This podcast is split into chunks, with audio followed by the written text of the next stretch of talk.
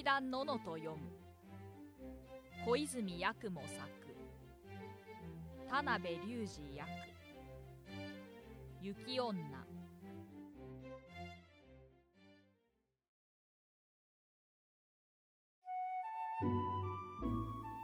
武蔵の国のある村に模索美濃吉という二人の木こりがいた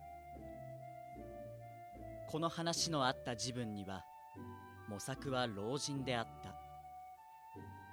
そして彼の年季暴行人であった美濃吉は18の少年であった。毎日彼らは村から約2里離れた森へ一緒に出かけた。その森へ行く道に越さねばならない大きな川がある。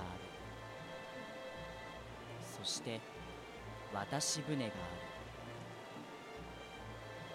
私のあるところにたびたび橋が架けられたがその橋は洪水のあるたびごとに流された。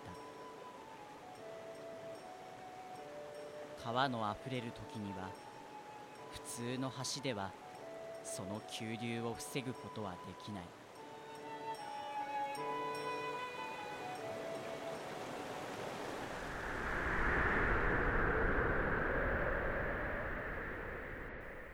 模索と美濃吉はある大層寒い晩帰り道で大吹雪にあった。渡し場に着いた。渡し森は船を川の向こう側に残したままで帰ったことが分かった。泳がれるような日ではなかった。それで木こりは渡し森の小屋に避難した。避難所の見つかったことを行幸に思いながら。小屋には火鉢はなかった。火を焚くべき場所もなかった。窓のない一方口の二畳敷の小屋であった。模索と美濃吉は戸を閉めて美濃を着て休息するために横になった。初めのうちはさほど寒いとも感じなかった。そして嵐はじきに止むと思った。老人はじきに眠りについた。しかし少年美濃吉は長い間目を覚ましていて恐ろしい風や戸に当たる雪の絶えない音を聞いていた。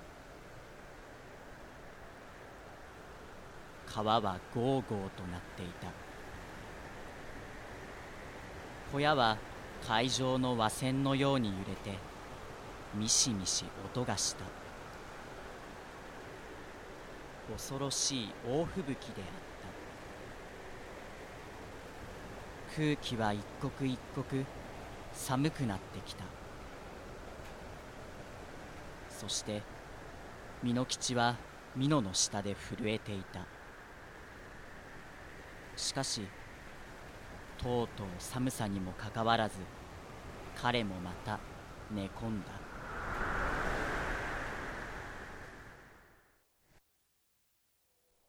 彼は顔に夕立のように雪がかかるので目が覚めた。小屋の戸は無理押しに開かれていた。そして雪明かりで部屋のうちに女。全く白装束の女。を見た。その女は模索の上にかがんで彼に彼女の息を吹きかけていた。そして彼女の息は明るい白い煙のようであった。ほとんど同時に美濃吉の方へ振り向いて彼の上にかがんだ。彼は叫ぼうとしたが何の音も発することができなかった。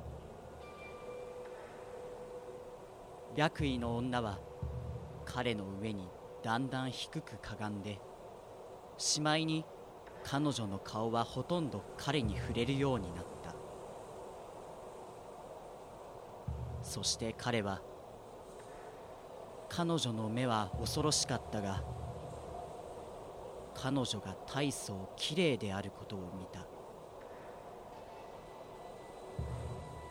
しばらく彼女は彼を見続けていた。それから彼女は微笑した。そしてささやいた。私は今一人の人のようにあなたをしようかと思った。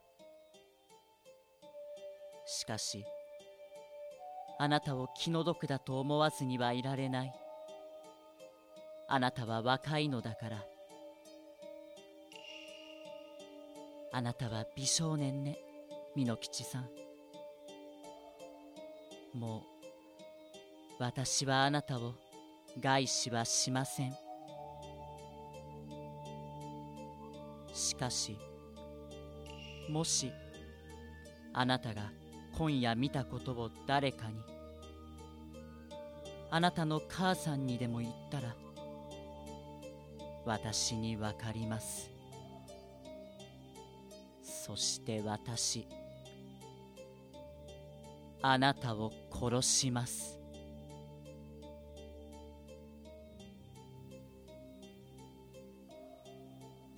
覚えていらっしゃい。私の言うことを。そう言って向き直って彼女は戸口から出ていった。その時彼は自分の動けることを知って飛び起きて外を見た。しかし女はどこにも見えなかった。そして雪は小屋の中へ激しく吹きつけていた。美濃吉は戸を閉めてそれに木の棒をいくつか立てかけてそれを支えた。彼は風が戸を吹き飛ばしたのかと思ってみた。彼はただ夢を見ていたかもしれないと思った。それで入り口の雪明かりのひらめきを白い女の形と思い違いしたのかもしれないと思った。しかもそれも確かではなかった。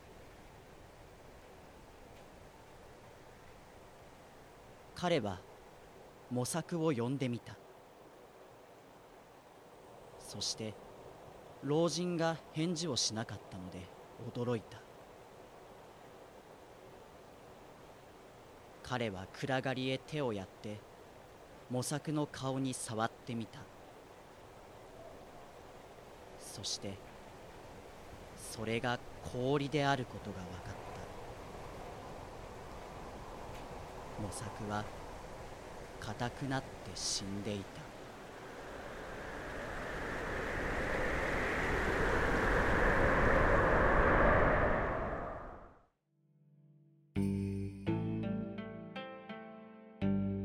明け方になって吹雪は止んだ。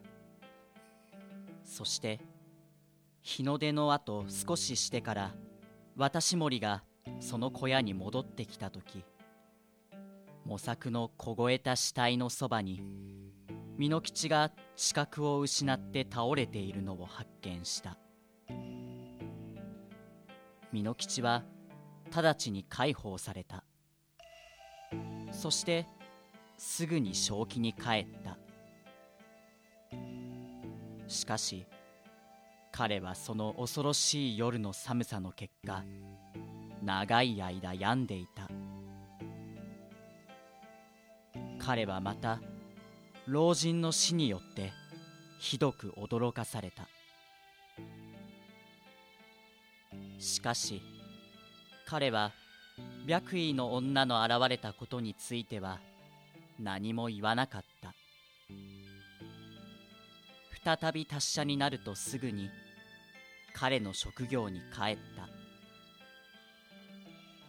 毎朝一人で森へ行き夕方木の束を持って帰った。彼の母は彼を助けてそれを売った。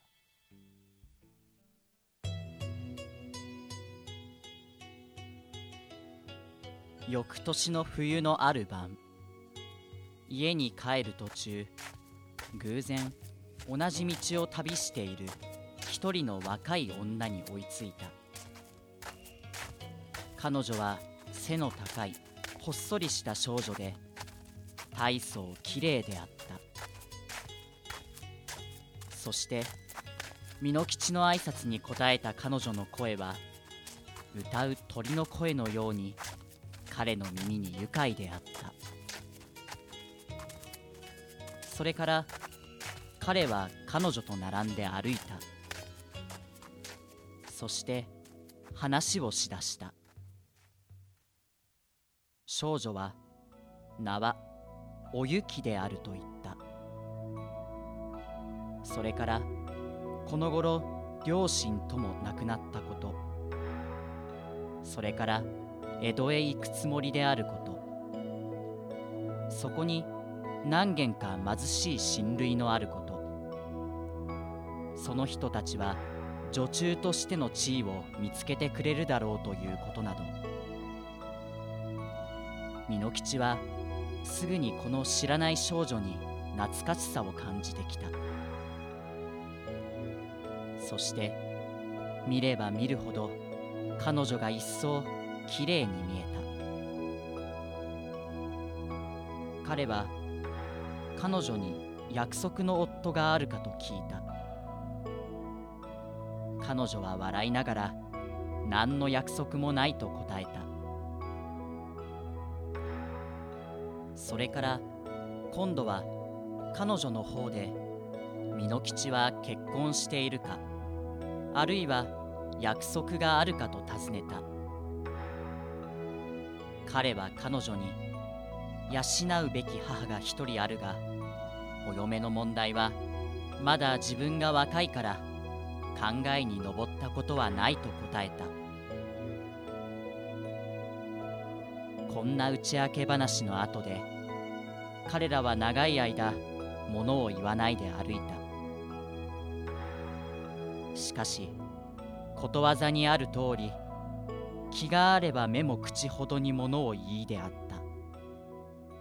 村に着く頃までに彼らはお互いに大層気に入っていた。そしてその時美濃吉はしばらく自分の家で休むようにとお雪に言った。彼女はしばらくはにかんでためらっていたが彼と共にそこへ行った。そして彼の母は彼女を歓迎して彼女のために温かい食事を用意した。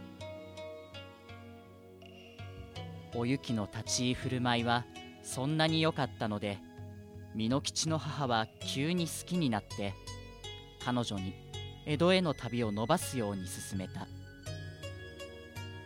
そして自然の成り行きとしておゆきは江戸へはついに行かなかった。彼女はお嫁としてその家にとどまった。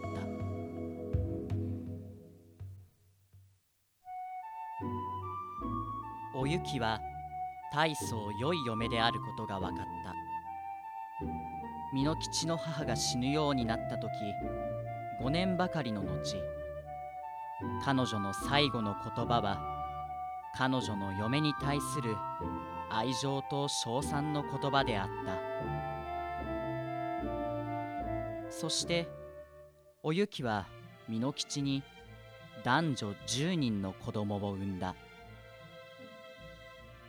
皆きれいな子供で色が非常に白かった。田舎の人々はおゆきを生まれつき自分らと違った不思議な人と考えた。大概の農夫の女は早く年を取る。しかしおゆきは10人の子供の母となった後でも初めて村へ来た日と同じように若くてみずみずしく見えた。ある晩子供らが寝た後でおゆきはあんどんの光で針仕事をしていた。そして美濃吉は彼女を見つめながら言った「お前がそうして顔に明かりを受けて針仕事をしているのを見るとわしが18の少年の時あった不思議なことが思い出される。わしはその時今のお前のようにきれいなそして色白な人を見たまったくその女はお前にそっくりだったよ仕事から目を上げないでおゆきは答えた。その人の話をしてちょうだい。どこでお会いになったの？そこで美濃吉は渡し森の小屋で過ごした恐ろしい夜のことを彼女に話した。そしてニコニコしてささやきながら自分の上にかがんだ白い女のこと。それから模索老人の物も言わずに死んだこと。そして彼は言った。眠っている時にでも起きている時にでもお前のようにきれいな人を見たのはその時だけだ。もちろんそれは人間じゃなかった。そしてわしはその女が恐ろしかった。大変恐ろしかった。がその女は大変白かった。際わしが見たのは夢であったかそれとも雪女であったかわからないでいる。おゆきは縫い物を投げ捨てて立ち上がって美濃吉の座っているところで彼の上にかがんで彼の顔に向かって叫んだ。それは私私私でした。それは雪でした。そしてその時あなたがそのことを一言でも言ったら私はあなたを殺すと言いました。そこに眠っている子供らがいなかったら今すぐあなたを殺すのでした。でも今あなたは子供らを大事に大事になさる方がいい。もし子供らがあなたに不平を言うべき理由でもあったら私はそれ相当にあなたを扱うつもりだから。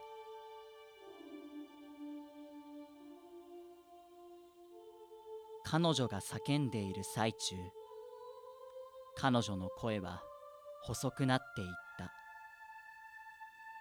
風の叫びのように。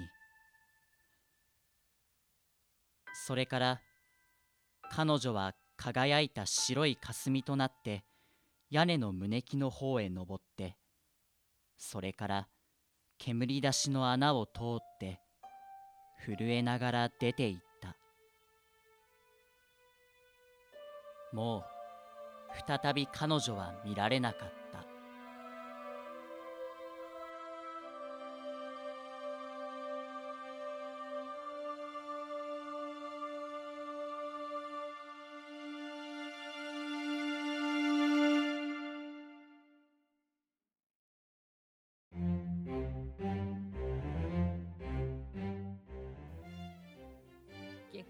劇団ののと読む。小泉八雲作。田辺隆二役。雪女。語り。戸塚俊介。テーマ音楽。鈴木悟。以上でお送りしました。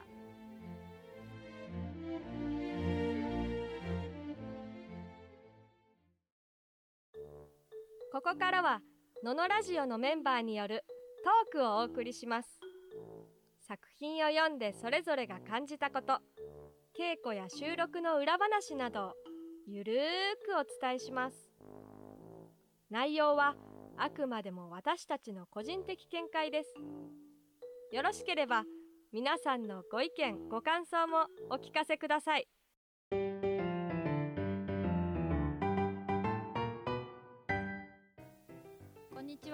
ちは劇団ののののあです。戸塚俊介です。はいよろしくお願いいたしよろしますくお願いします。雪女についてはい。だらだらと喋っていきましょう。はい。気になったこと。を気になったこと。これ怪談シリーズとしてやってるもそうです。のですよね。で怖いなんか話を。はい、雪女怖怖かったですか？これなんかわかんないですけど。僕自身はなんか読んでみてて怪談っていうよりかなんか儚いうん恋,、まあ、恋愛そう恋愛ものであ最後しかもあの妖怪でーはい。こう迫ってくる恐怖の対象となるはずの人がはい。引くっていう、そうですよね。離れていくんですよね。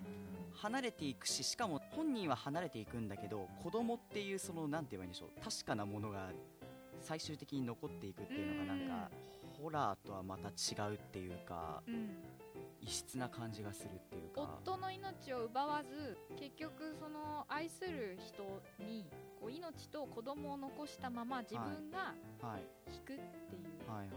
消え方もティーム・バートン監督の「コープス・ブライド」っていうアニメ見たことありますか？ちょっと見たことないですね。最後こう女性があのゾンビなんですけど最後こう空中にふわーってすっごい綺麗に消えるあでその様がすごく綺麗で儚いーあーそれと似たものがある。それがこれを真似したのかもしれないけど。あーでもなんか他にもそういうその雪女を元にしたお話とか見てると、やっぱりその雪女の最後の終わり方っていうのはこういう風にもやとなって消えるっていうかそういう終わり方が多いのは確かみたいですね、うん。なんかそこで疑問なのがはい。なぜ雪女はそんなに愛する彼だったらはい。縛りとか呪いを最初のねはい。冒頭で作ったけれども、はいキャンセルすればよかったんじゃないかどうなんでしょうね。そそもそも本当に本当に愛してたんですよね。なんかな、それもよくわかんないんですよね、まあ、確かにそのさっき恋愛っぽいって話はしたんですけど、この雪女はなぜもう一度彼の前に現れてその一応文章ではお互いにうん。その好ましく思ってみたいなのが書いてあるんですけどうんうん。いまいち本心と思い切れないっていうか、妄想だけれどもはい。この老人を殺してはい。さあ次行こうって思ったら、あイケメンってなって、はい。もう一回会いたくなっちゃったから木は熟したって頃に人間の姿になってちょっともう一回会いに来てそういうシンプルな。はでそうあんまり覚えてないだろうなっていう頃にいはいあのあの曲がり角でパン加えてバタンみたいなことをして、まあまあまあ急にあざとい感じになってきましたあれ、はい。あの小学校の時に別に可愛くなかったあの子と高校で再会して付き合うはいみたいな、展開ですよ。だけど、はい。ちょっと前回会った時に変な縛りをなぜか作ってしまっているあかー。らなぜそれを遂行したのだという。どうなんでしょうねだって別にまそのままなかったことにして一緒にいればいいじゃない。あはいはい。でもなんか日本のこういう階段とか、まあ、制約っていうのになんかすごい重きを置いてるっていうか。うーんそうね。それが自分が言い出したものであったとしても。でこれ面白いなって思うのは他人に言ってはいけないよ、たとえそれがお母さんでもねって言ったけれどはい。この時点ではもうお母さんは亡くなっていて言ってるの本人だから、はい。第2者なわけじゃないはい。第1者が第2者に言ってるからあそれ私のエピソードだよね。っていう。はい第三者に言うなっていう約束だったわけだからこのはいおゆきさんの中でははい。雪女はは妖怪ではい。おゆきは私。はいはいはいはい。おゆきとししてあなたは第三者という仮の存在にばらしましたねはいはいはいっていうルール違反そうですね。でも本人だからよくないそれを言い出すとまあそうなんですけど。もうこの話全部が破綻してしまうことしかさっきから言ってないんですはいがね。なんかこう自己矛盾なのにはい。儚く消えてはい。悲しい話さもしてるけど美しく描いてるけどいやバカでしょはいはいはい。思ってしまうから、い。そこでどうしても「うん?」って完全に泣けないロマンのかけらもない読み方をしてるわ場けですね。面場面を見るととっても素敵だけど、はいはい。最後別に「いやいやいや」ってなって泣けないってあもしかしてこのお話は、まあ、妖怪にはあの人間と違っていはい。ろんな制約とかがあるのかな、はい。生きてる。生きてないかもしれないけどこういう存在でなけれーばならないっていうみたいなのにのっとってねそういううん。そういう存在であると定義されて。アニメでそういうのあるよね。あの例えばこうはい。戦う少年少女が主人公で,、はいはい。でなんかこう、まあ、ポケモンとか金色のガッシュベルのはいように、はいこうアバター的なものを用意して戦わせる場合、はいこうその子がこう戦いに負けると消えてしまったりとかあんなに生活を共にしていたのに、はいはいはい。そっちの魔界の方に進はいまれはいるはいはい。お別れが必ずあったはいりする、だいぶガッシュ寄りですけどねポケモンっていうか。はい。そうです。はい。なんかこうそういう妖怪とかモンスターとか、はい。キャラクター的なルールがもしかしたらこの世界には人間と違う。そうですね。でまあなんかあとこのその小泉八雲のはい話を他の見てるとその青柳の話っていうのがあって。それはヤギさんですか？いや違いますね。ね。あの青い柳と書いてあの木木偏の柳。青柳さんの話？青柳さんのは青柳さんあでもそうか。青柳さんの話か。そうですね。誰？えっとこれもだからあの雪女と割と似てるんですよね展開としては。まあ、向こうはその雪女は美濃吉が制約を破ったから別れるお話なんですけど、うん。こっちの青柳の話っていうのはメインとなる女性がうん。柳の化身みたいな感じなんですね、でこの人もそのなんか若い男性に惚れて、うん。で結ばれるんだけどうん。その木が切り倒されてしまってうん。死んでしまってうん。別れてしまうっていう展開なんですね、うん。悲しい。かまあ、悲しいんですけどうん。他にもそのいわゆるえぐい階段みたいなのをうんこの小泉八雲は書いてはいるんですけど、はい赤ちゃんの首取れちゃったりとかはいねはい。六六首とかもあるし、こういうそのなんでしょうね。切ないロマンスっていうか、そういうのをこの階段のラインナップに入れてるのがなんかうん。そもそも小泉八雲のそういううん好みっていうのかうん。としてあるのかなって感じはしますね、しあのー。離別っていうか小泉八雲っていうけれども本当はラフカディオ・ハーンあっていうそうですね。外国人ではすごくこうところどころにあのなんか西洋風を感じるところが節々にあってはい。もちろんその日本文化をすごくこまあだ大大事にうちゃんと重要視していて影響も受けていてはい。研究もしているけれどもはい。こう文章は訳訳の文章じゃないですか、はいはい。日本語訳の文章を読んでいてはい。こう描写とか表現とかはい。たまにこうやっぱり西洋風だなって思うところがあああ西洋風の表現。ってまず見た目テキストのはい。文面はい。をパッて見た時にはいあのダッシュ。ああこれ読みにくかったですねこれ確かにちょっと。棒線がさーっと引いてあってカッコの中に入ってる。はいはいはい。この文章のつなぎ方がはい。すごく英語っぽい。なはいはいはいはい。で日本語にあまりない感じ。確かに。少なくとも今はあまりない表現そうそうそう。ああとその雪女がはい。美濃吉に顔を近づけるシーンとか、はこうふーって息をかけるシーンとか、はい。こう白い着物を着ていてとかはい。とても美しいであるとか、はいはいそういう面がすごく強調されててそこにすごくこう文章量が割かれてると思う。ビジュアルビジュアルとかそのロマンチックなはいはいはい。その接触、はいはいはい。接近してるその描写がすごく細かく割合を割かれているようはない気はいがして、はいはいそここがやっぱり雪女が美しくて美濃吉も美しくないとこの話が美しくないっていう、あ子供たちも美しく変わる、あはいはいはいうんわざわざ美少年って言われてますしね最初のそうなんです。で最初にはい。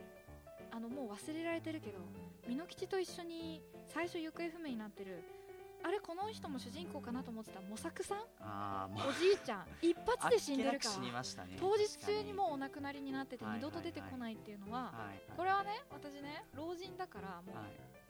美しくなかったっていうことの象徴あで美濃吉はイケメンだから若くてイケメンだからー助か助けられたのにね模索はちょっと雪女のタイプじゃなかったからあいいや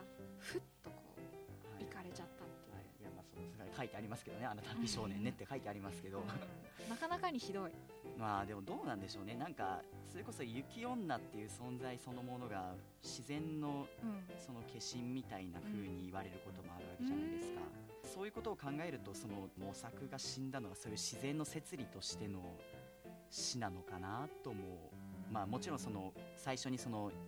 超常的な存在っていうのを示す意味でも殺されたんでしょうけどそこであえて老人を殺されたのがうん。死んでも仕方ないって言い方もよくないですけど、そのねこう死を表すためにはい。で美濃吉のイケメンさを強調するために、はい。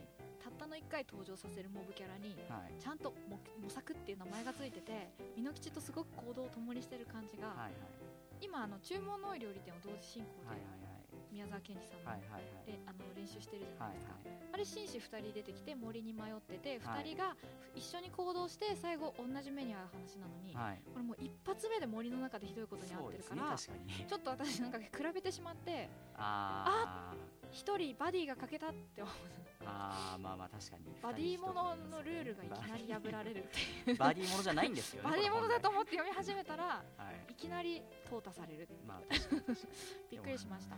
この台本の登場人物のところに模索の名前書いてないですけどね大作さん喋らないから。俺喋らないから。喋らない。もう喋る前に殺されちゃったはから、いコナンだってもうちょっとね。ギャーとか言ってからなんか起きるじゃないですか。コナンはあのミステリーとかそういう方向ですからねまあ。モブキャラが過ぎるよ。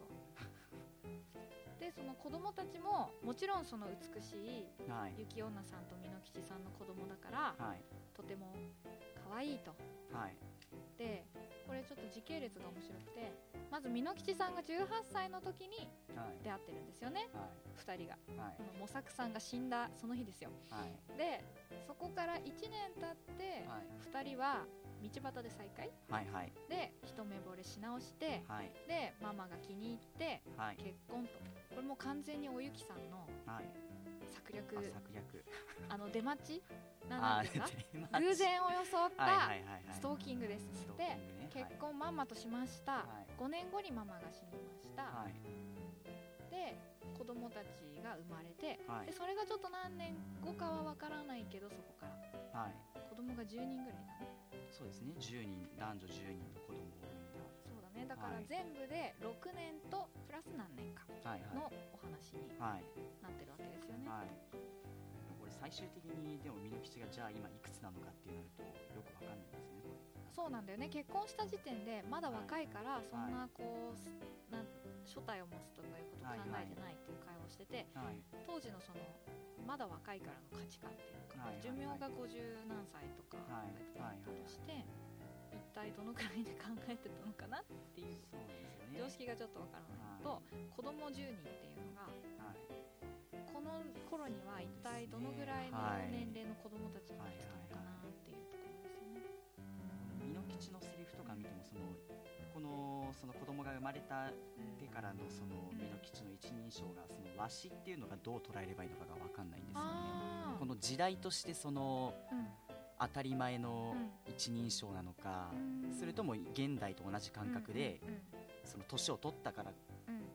この訳した人のあれにもよるんですけど、うん。どうなのかなっていうのがちょっと読んでて。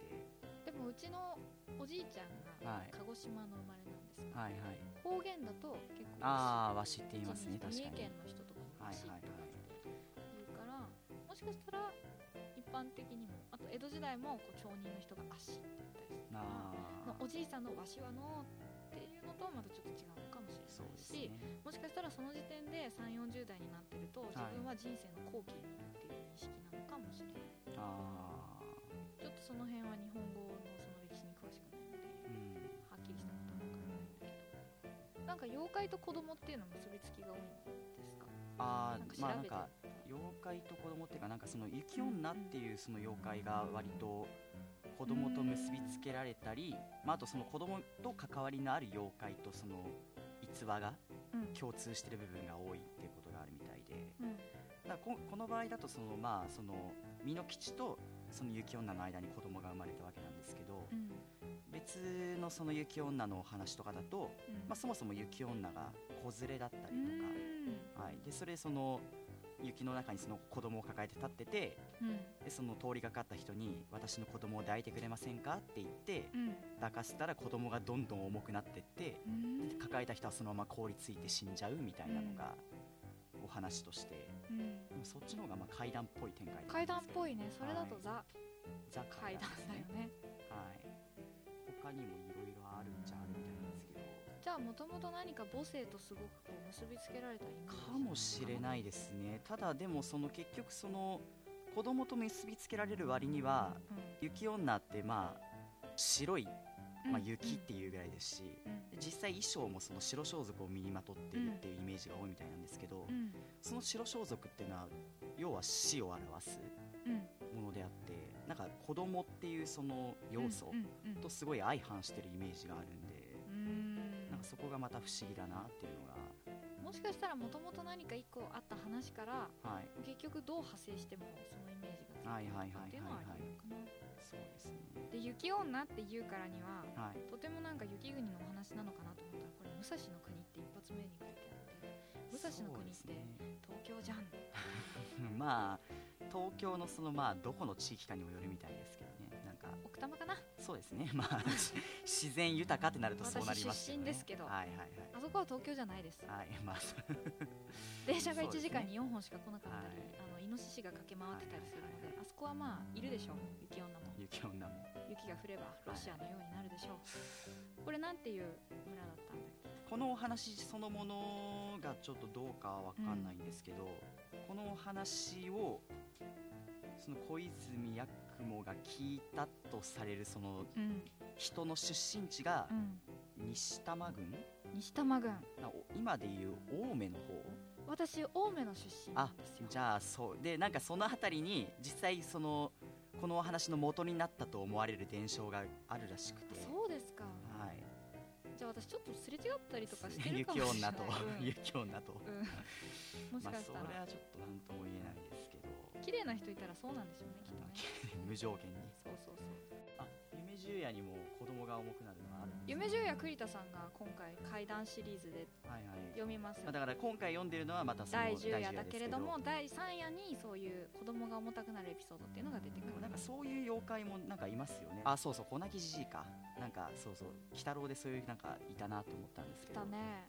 重みを感じるとやっぱり人間は恐怖を感じるんですよね。地面に沈み込んでいったり、そうですね。はいはい命を取られていくような。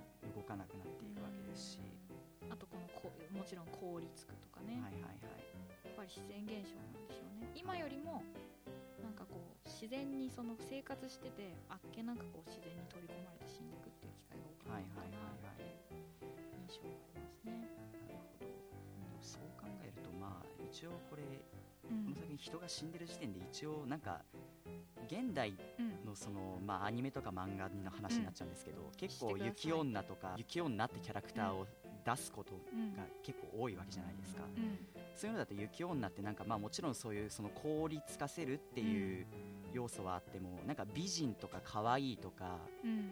そういう要素が強く押し出されてる傾向がなんか。アナ雪とかもそうかな。ああまあそうですね。能力とかそういう部分ではそうですね、だからなんかあんまりそういう怖いっていうイメージがそんなに現代のうん。それこそ妖怪ウォッチとかがあるぐらいですし、うんそう考えるとまあ序盤に人が死んでるしいいのかな？階段としてはなってるのかなっていう。マイルド階段。っマイルド階段。てはい。いうカテゴリーに。